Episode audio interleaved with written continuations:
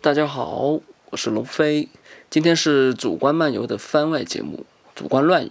今天这一期的起因呢，是前段时间我看了部电影，胡金铨导演的1967年的名作《龙门客栈》，呃，也录了一期番外。有兴趣的朋友可以去听听这一期，我聊了一下胡导这个片子里面的先锋配乐，很厉害。我在《龙门客栈》这一期番外里面呢，讲过胡金铨导演和徐克导演因为一起拍摄《笑傲江湖》结怨，是结得非常深的那一种，有多深呢？有一万米那么深。所以呢，我对《笑傲江湖》充满了兴趣。这次呢，我拉上我女朋友一起看，她是一位导演，平时我们俩经常一起刷片，然后看完会做一些交流啊、争论啊，或者打起来啊，嗯，看看今天会聊成什么样啊。啊，对了，最后提醒一句，我和叶导在这一期里面呢提到一些，比如说书名、人名之类的，我都制作到了这一期的文稿里面，有图片有文字，欢迎去看进一步的信息。OK，节目开始。Hello，大家好，这位是， 呃，这位是我领导啊，叶导，叶导给大家打个招呼。等 一下，帮我剪掉。主观漫游的朋友，大家好，我是叶子。哎呀，突然觉得有点尴尬啊！其实我们俩从来没有录过东西，很奇怪，现在就对着这个话筒，真的。我们快速的处理一下这个尴尬，就是赶快聊事情。我们来来，刚看完片子来聊那个观感吧， 你看完觉得怎么样？我们真的是熬夜在看这个片子， 然后两个小时呢？对，现在是凌晨快一点了。嗯，呃，你看过胡金铨的片子吗？呃，说实在话，没怎么看过， 就 就有点惭愧啊。这是第一部就是对武侠的这种题材，其实没有特别感冒。之前没事儿，你现在也没算看过啊，因为这部不是胡金铨的，这挂了胡金铨的也名，是 这挂了胡金铨的名字，但对其实是那个徐克的片子。其实我看下来最大感受，其实就是觉得他非常的不胡金铨，就是尽管没怎么看过胡金铨导演的电影，但是他就是你也在看嘛，然后平时我会搂两眼，就觉得他的风格肯定不是像现在这部《笑傲江湖》这样啊嗯，。对，它是一个慢的那个。你先说你的，因为徐克的你是看过的。嗯，就是其实最明显的感觉就是一个剪辑跟一些剧本上的戏谑的部分，其实这一块儿明显感觉就是不是胡金嗯喜铨剧嘛的路线，对。它有喜然剧，后徐克他的那种，比如说有一些幽默啊，或者是那种像许冠杰他里面的一些处理，肯定不可能出现在胡金铨导演的电影里，感觉就是一些小幽默或者是什么的。嗯，我也不知道，如果胡导拍喜剧片会是什么样，我也没看过他的戏。对，但是有一些很商业化的处理啊，但是我没有觉得他这个是不好的，嗯我反而觉得他这些看似可能有点小流俗或者是什么的这种、嗯呃喜剧的处理，可能是因为许冠杰他本身也是擅长喜剧的啊，处对理对吧对，对他喜剧演的很好，他很多喜剧。对，反而我觉得还挺自然的，然后甚至没有就是没有影响到我对这个比较经典，就令狐冲这么一个经典的侠客形象的一个信任感。就是我觉得还是很成立的，他在这个嗯片子里面的形象，所以我觉得 OK，就是我没有对此感到有反感的地方。然后在视听上，我觉得整个摄影下来都还挺挺妙的，因为以前那种老电影啊，那种胶片质感什么的，其实看起来还很舒服。嗯然后有一些镜头感觉还挺深刻，就有一个镜头我印象特别深，就是很想在这会儿就说，就是一个嗯来开篇没多久吧，好像是东厂那一波，他们就穿着那个番子，所谓的对番子番子，对他们制服就是青色的制服，然后从那个山间这样走，啊，我知道你说哪个了，他就在啊一个一个特别窄的一条路，然后他应该是靠像着山蛇，形一样，靠着对对对山，然后弯弯沿曲着曲他的一那条个洞穴这样嗯往前进，那个全景我印象特别深，因为他 OK 刚开始没多久，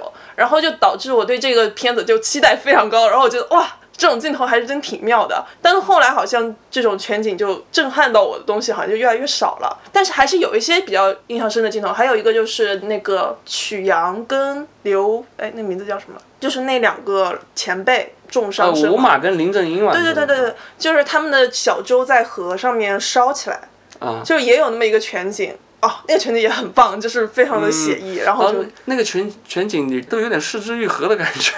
给对我嗯对对，就很日本。然后包括他最后一帧，我们刚看的时候，我不是也说嘛，就是最后一帧他们要嗯啊两策马远去，两匹马，对对对对，嗯那一帧也非常的厉害，就是很喜欢。对，就是一些很很细节的一些镜头吧，就但我不知道哪些是胡金铨导演有参与的部分，我觉得我觉得那个全景可能是他的，就是在山间走的那种，呃，对，有点那个有像点像，啊那个有点点像他的嗯感觉。但我觉得可能还是因为制作的关系吧。你你刚刚看的时候也说，可能是徐克就是没有像胡金铨那么细心或者什么的，就是他的一些光还是能看出一些剪辑的痕嗯啊迹。，对对对对对，嗯就是如果是胡金铨的话，我相信他不会出这样的问题。那个演员就是换了一个角度的镜头之后，那脸上的光不一样了。对，就是胡金自铨然一光明显的变化。对对，我相信他不会有这样的问题，因为他他的东西我看了好几部了，嗯都非常的认真，就是特别的工整，就是有那种老有些嗯偏执的感觉，是对对对，有点有点有点偏执。然后我之前不是呃有看到一本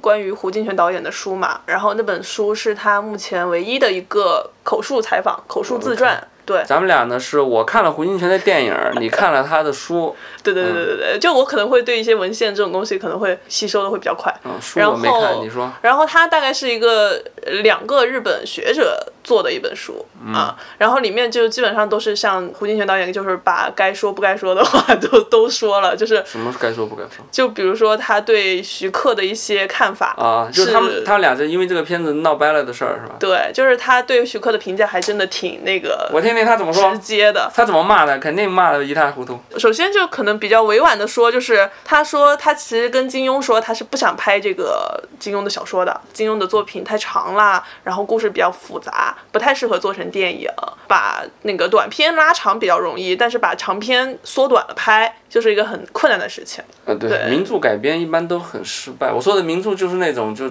改大部头的电影，是大部头就是比较难、难弄嘛。还不如拍电视剧呢。啊，就是因为是徐克想要拍金庸的东西，他说的是什么？想要金庸的名字，比较直接的这么说。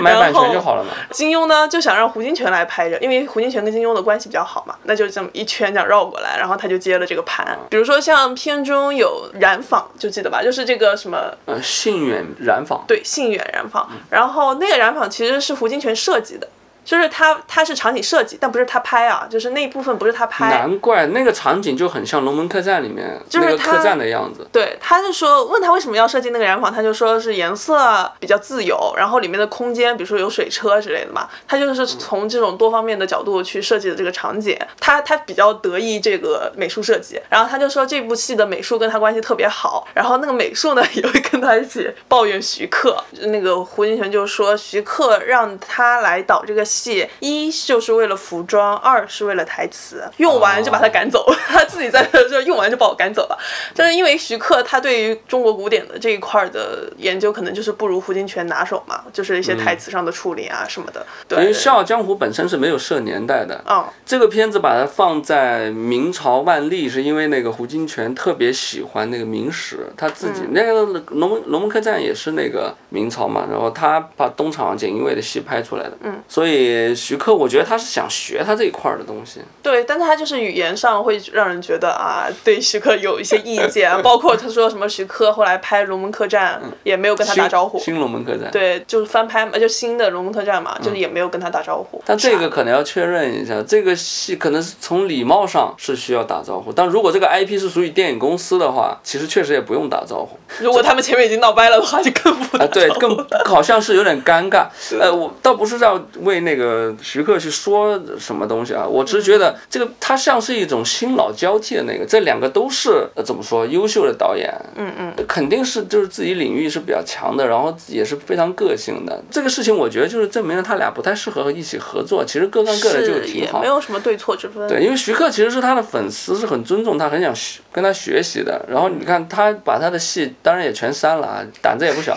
然后呢，像挂名，你看我们刚才看字幕挂名挂导演就是他，是他自己挂了一个执行导演。对所以怎么说呢？我是觉得胡金铨在当时来说，他是已经没有票房号召力了，而且公司也不想让他拍。其实是徐克促成的这个事情，就是说如果没有徐克，他其实也没法拍这个东西。嗯，他基本上也可能拿不到投资拍片了，胡金铨晚晚年是比较有点凄凉的，就是接不到片子嘛。但是你刚刚说那一点，让我突然想到了一个怎么？呃，有点有点小戏剧感的事情，你说就是这个片子里不是那个吴马跟林正英演的那一对哦，老前辈，哎，对他不是死之前有对令狐冲说一句话，说我嗯们晚、我们老一辈没有做到的事情，就让你们年轻的一辈，希望你们年轻一辈能做到嘛。胡金铨可没跟徐克说这样的话，胡金铨并不想把衣那个把这个衣对衣钵交交给他。但你刚刚说他晚年就其实已经没落的一种盛世的感觉嘛，但是徐克后面两部《笑傲江湖》，然后包括《东方不败》什么的，就是完全已经有他自己那个时代到来的趋势，嗯对是对那对，种就感他在已经在建立自己的风格，以及用这套风格在，就他的风格化非常强烈，你怎么去说呢？但是我现在又去看胡金铨的片子，我也呃我又能觉得胡金铨的片子感觉就确实能传世，那种一看就是大师的东西，就由于太用心。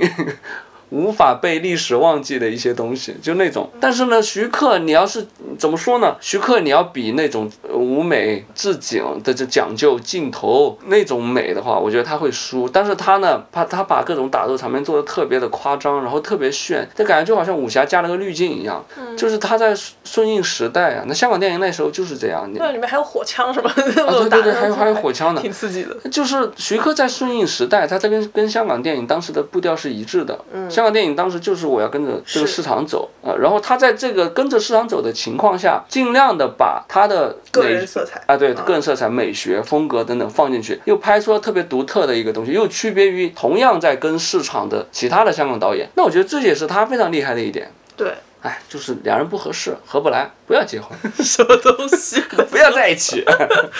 我的书说完了是吧？ 呃，对，差不多就刚刚那些了，也够了，够了，就也不要在后面八卦 他们。呃，反正两个人闹掰了嘛，就挺遗憾的。因为这个片子，如果不一起拍戏，可能两个人还能是一个什么忘年交啊什么之类的，连互相欣赏一下就好了，远远远的看看。一一旦合作就容易这样。你看过原著，你你啥感受啊？ 《笑傲整个江湖》的原著嘛，对，跟这个电影的关系是吧，就是没什么关系啊。嗯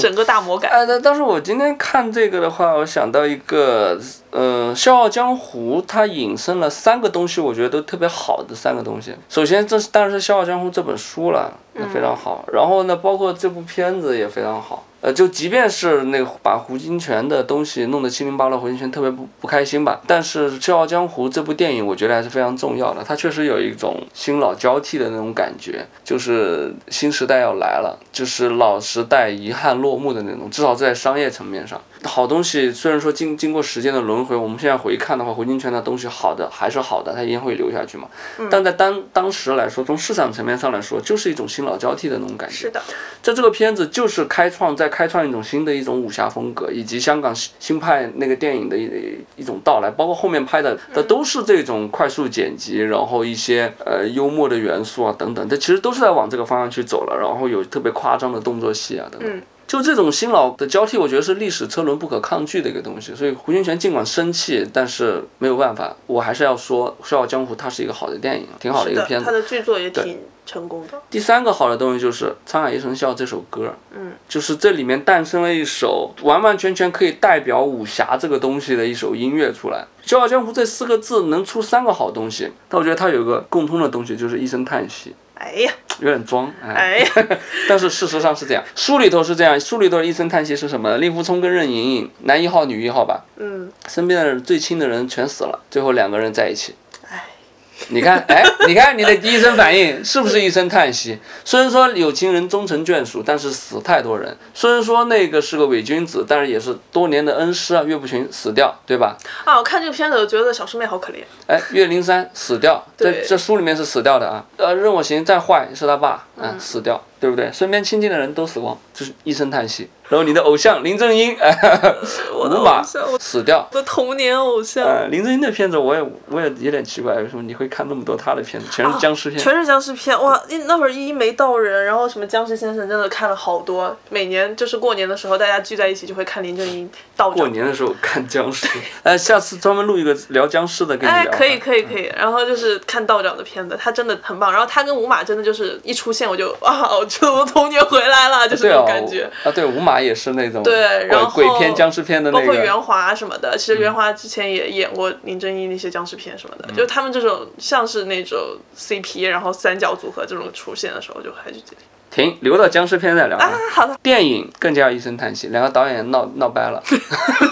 是哦，原来是这样，哦好第三个一声叹息，那个音乐，啊，聊一下音乐那个小花絮是什么呢？黄沾为了写这个曲子呢，就是脑浆子要炸了，都没写出来。因为呢，金庸的盛名在这儿嘛，然后《笑傲江湖》也是特别能代表，就是所谓中国传统的武侠呀、江湖这个概念的一个东西。黄沾就说怎么用音乐来体现这个东西。嗯，然后呢，最后想出来这个办法就是，哎，我们叶导也是学过音乐的啊，是的呢，嗯，叶导学音乐的，哎，钢琴十级，哎，了不起。 工商绝止语，倒过来怎么唱？噔噔噔噔噔，哎，你看，就是把那个音倒过来唱，就是《笑傲江湖》按啊那沧海一声笑的第一句。哎，我们人在什么时候呢？是会从一个高音到一个低音去呢？我冯导要总结 了，没有，我我真的我真的直接想到的就是叹气，就是一声叹息。唉，这一生永远是从一个高音往低音走的，没有哪个人叹气是从低音往高音走的，那就是一个哎， 那不一样啊，那是一个疑问，怎么了？哎江湖啊，《笑傲江湖》也好，以及江湖武侠也好，我们会看到，往往这个题材里面最后很少有所谓的善始善终，基本上是要付出很大的代价才会所谓的归隐山林啊，往往意味着前面很多杀戮，或者说是付出巨大的一个代价对，。你看他们那两个老前辈金盆洗手，哎，对对对，吴马跟还林是要正英经历那样一些金盆洗手，洗手完了以后马上死，所以我才说嗯洗手黄沾这句绝了嘛，嗯，就是以一个叹息开头，而且这个叹息很美啊，当当当当当，就是特别的感慨，然后又大又感慨，太江湖了有一种这个。潇洒的对对肆意的感慨。它比那种可能你死我活的那种快意恩仇的东西更符合江对湖本身的。哎，嗯这首歌它写出来，它它特别不激烈，是确实跟酒特别搭，就是有一种酒后大家豪迈的聊天，来细数江湖往事的那种它感就是觉。“笑傲江湖”四个字的本质对嘛，对对对对对。还真的很厉害呢。你看这里头按载体来看，其实最小的反而是这首歌，或者说感觉起来是它，因为这首歌三分多钟啊，这本书多长啊，是吧？十万字，嗯这电影两个小时。但是这首歌三分钟，但是我觉得这三分钟完全没有书那十万字以及这两个小时，嗯，呃，就是这个东西往那一放，它好就是好，跟它的篇幅以及跟它的长短也没有关系的。但你这样说下来，其实我觉得，虽然我们前面说了很多像徐克跟胡金铨他们之间的那种羁绊。相爱相杀，对，相爱啊、相杀没有爱， 他俩现在只有杀。哎，就不管怎么样吧，就是他们的矛盾也好，什么那些不堪回首的往事也好什么的。嗯但是我觉得现在角度来看这个作品，它其实是一个非常难能可贵跟无法复制的一个电影作品。就嗯它里面同时包含了胡金铨、徐克、黄沾，就是嗯这三个算是武侠电影里面的非常有代表性的创作者啊对对对的对角色，对他们三个人代表的三种不同的风格跟方式吧。就比如说胡金铨，他可能是某种禅意、富有哲学感觉的一个导演，就是他稳，他他稳健什么的。然后徐克他可能就是一种戏谑的、凛冽的，然后那种鬼才的那种，就是我觉得他他是以某一种戏谑讽刺的东西。然后可能黄沾是那种大气的、肆意的、潇洒的，嗯嗯，就他们三个其实都符合某一部分江湖气或者是武侠气的那种嗯特质，他们但三个就是融在了这一部片子里面。但是确实，还挺胡难金得嗯铨跟徐克的东西由于太不一样，这样合在一起，确实直接导致了他们两个人的分崩离析，关系上的分崩离析。 对，嗯但是不管怎么样，徐那个胡导在这个片子里面，他是贡献了自己，比如说剧本上的贡献是绝对有的。他俩一起花了一年的时间去，呃，怎么说？我是认为他们用一种通感的方式去提炼了这本书。嗯，就这本书十万字，他放弃了几乎所有的东西，就是把只是把人物然后放进去，然后给他编了一个新的故事。嗯，但是这个故事跟《笑傲江湖》整本书的那个传递出来的感觉是一致的，这一点就非常的厉害。嗯，很厉害。然后呢，黄沾也是按照这个感觉，哎，体验了一首歌，都是用了这种方式来解决。OK，还有啥？还有啥？有没有结束语啦？呃，今天的节目就到这里了，非常高兴跟跟我们的领导，哎哎哦对，最后其实我想怀念一下那个时代，但是这个怀念呢不上价值也不装什么的，因为我在看的时候我发现一个就是，比如说你也你也说那个许冠杰好难看嘛。 你这样、啊，他是真的真的不咋好看 OK，你这样说，可能以前喜欢许冠杰的人会会说你啊，但他唱歌是真的很好听，我特别喜欢听他唱 歌没。事儿，让人说去。我要说的是这个，如果这个戏如果放到现在来拍的话呢，我相信像那个张学友在里面演一个千户嘛，一个呃对，一个一个番子，他可能就会换成一个小生，一个长得好看的一个男生。嗯，然后呢，许冠杰男一号呀，对，令令狐狐冲啊，冲啊，那可能必须是一个风流潇洒的一个。许冠杰确实他在里面颜值是无法取胜对的。这个戏里面，说实话，按照现在世俗意义上的帅哥来说，这里面这戏里面没有帅哥，是吼，你想这么想一，想好像真的没有帅 哥，真的没有。但是还是看完了呢。对呀、胡金铨的片子里面也没什么帅哥。你说月华长得帅吗？大醉侠里面那个那个主演，我一直觉得长得像苏朵，就是嘎啦乐队那苏朵。 呃，苏朵，不不要好意思拉啊。 踩，不要拉踩。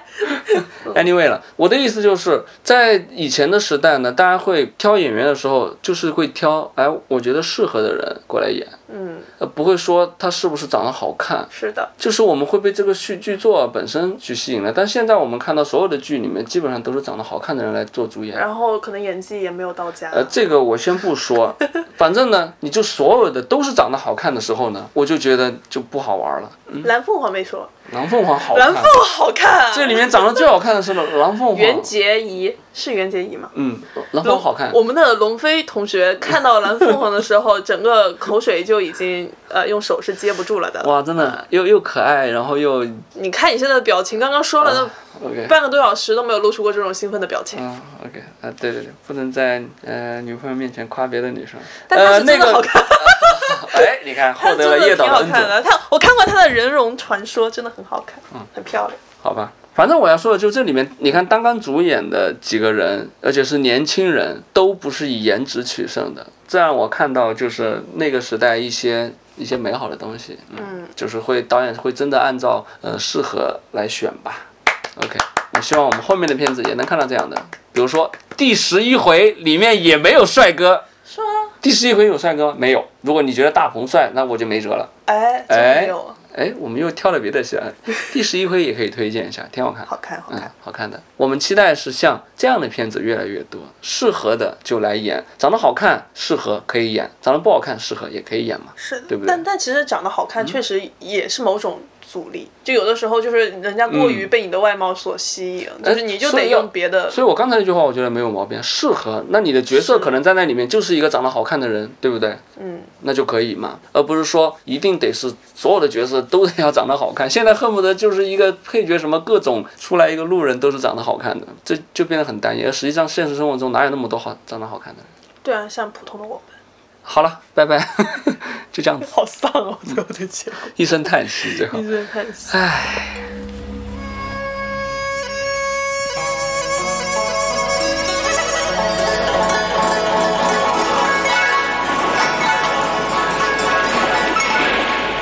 沧海一声笑，滔滔两岸潮，浮沉随浪，知己今朝，苍天笑，纷纷世上潮，谁负谁胜出天照。多那是烟雨，流浪无尽红尘俗世幾多變，清風笑，景野寂寥，豪情還成了一襟晚照。